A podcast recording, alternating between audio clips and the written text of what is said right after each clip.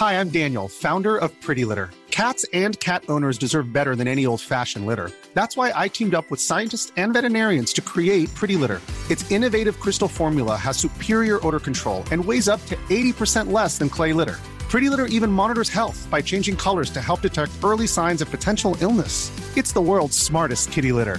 Go to prettylitter.com and use code ACAST for 20% off your first order and a free cat toy. Terms and conditions apply. See site for details.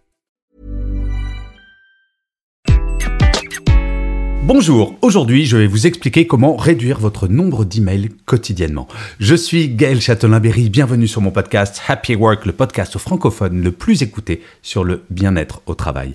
N'hésitez surtout pas à mettre des étoiles, des pouces levés, des commentaires, à partager cet épisode s'il vous a plu. C'est très important pour que Happy Work dure encore longtemps et en plus c'est mon Happy Work à moi. Alors, les emails. Lequel ou laquelle d'entre vous ne se plaint pas d'en recevoir trop? Oui, on pourrait dire que c'est presque le mal du siècle. C'est absolument incroyable de voir à quel point tout le monde, tout le monde se plaint de recevoir trop d'emails quotidiennement. Et pourtant, il existe des moyens très simples pour réduire ce nombre d'emails, et c'est ce que je vais vous expliquer dans cet épisode. Ce qui est étonnant, c'est qu'en fait, nous nous plaignons toutes et tous de recevoir trop d'emails, mais à un moment, il faut se poser la question de mais les envoie Je me rappellerai toute ma vie de cette conférence que je donnais devant 400 dirigeants d'une grande compagnie d'assurance et je pose la question suivante.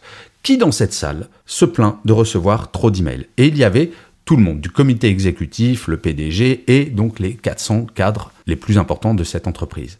Et là, 400 mains se lèvent.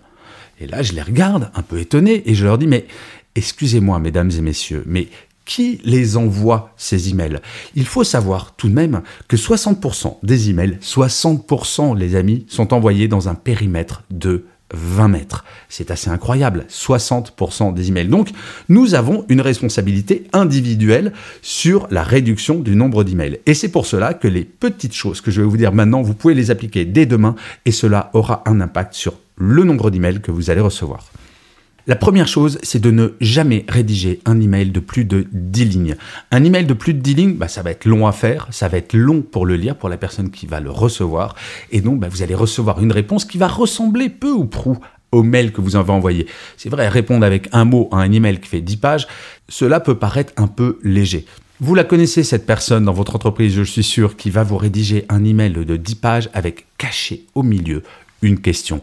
Alors que très honnêtement, il aurait mis en objet la question, cela aurait été aussi efficace. Donc appliquez cette règle à vous-même dès que un mail passe 10 lignes, privilégiez le téléphone ou, truc de fou, allez voir la personne plutôt que de rédiger un mail.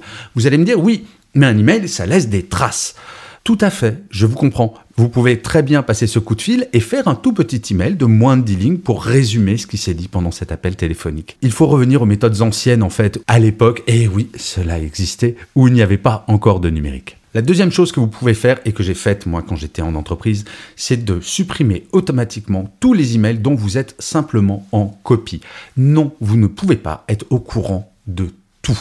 Les mails en copie, regardez-les juste après cet épisode.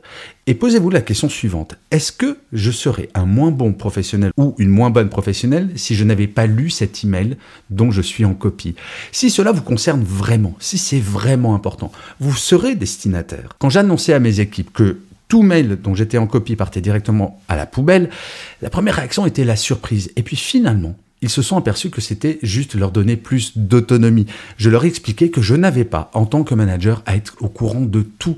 Et très factuellement, imaginez le PDG d'une entreprise de plusieurs milliers de personnes s'il demandait J'aimerais bien être en copie de tous vos emails. C'est humainement impossible. Oui, nous souffrons d'obésité emailistique et il est temps d'y mettre un terme. Supprimez tous vos mails en copie et ne mettez jamais personne en copie. C'est comme cela que vous allez également participer à la réduction du nombre d'emails. Et enfin, le dernier point, c'est au sein de l'équipe de parler de ce sujet. Parlez entre collègues, avec votre manager ou pas avec votre manager, mais déjà entre collègues de comment est-ce qu'on pourrait faire pour s'envoyer moins d'emails entre nous? Est-ce qu'on pourrait pas plus s'appeler? Est-ce qu'on pourrait pas plus se voir? J'ai vu, et c'est très commun, des gens envoyer un email à la personne qui travaille à exactement un mètre d'elle. Ça devient aberrant. Et comme on souffre de ce trop plein d'emails, eh bien écoutez, agir individuellement, c'est plutôt pas mal. D'ailleurs, ça me fait penser à la légende du colibri dont je parlais dans un épisode précédent. Si vous n'avez pas entendu, allez l'écouter, ça vaut le détour. Vous savez, il y a même des entreprises qui lancent des challenges sur la réduction du nombre d'emails. J'adore cet exemple, il est plutôt sympa. C'est une entreprise qui, pendant quelques mois, avait dit, voilà, chaque équipe, on va déterminer le nombre d'emails que vous envoyez aujourd'hui, et l'équipe qui réussira à réduire de façon la plus significative le nombre d'emails sur les mois à venir gagnera un très beau cadeau. Et le très beau cadeau, c'était un voyage. Donc c'était plutôt sympathique, et ça a motivé les gens, déjà, un, à prendre conscience de la problématique, et deux, à agir. Car oui, mesdames et messieurs, nous pouvons agir, et c'est plutôt rassurant. Donc lancez-vous, allez-y, et si vous vous plaignez vraiment d'avoir trop d'emails, Agissez, vous verrez que petit à petit, cela va avoir un impact sur le volume d'emails reçus chaque jour. Je vous remercie mille fois d'avoir écouté cet épisode de Happy Work ou de l'avoir regardé si vous êtes sur YouTube. Je vous dis rendez-vous à demain, puisque je vous le rappelle, Happy Work c'est une quotidienne, mais d'ici là, plus que jamais, prenez soin de vous les amis. Salut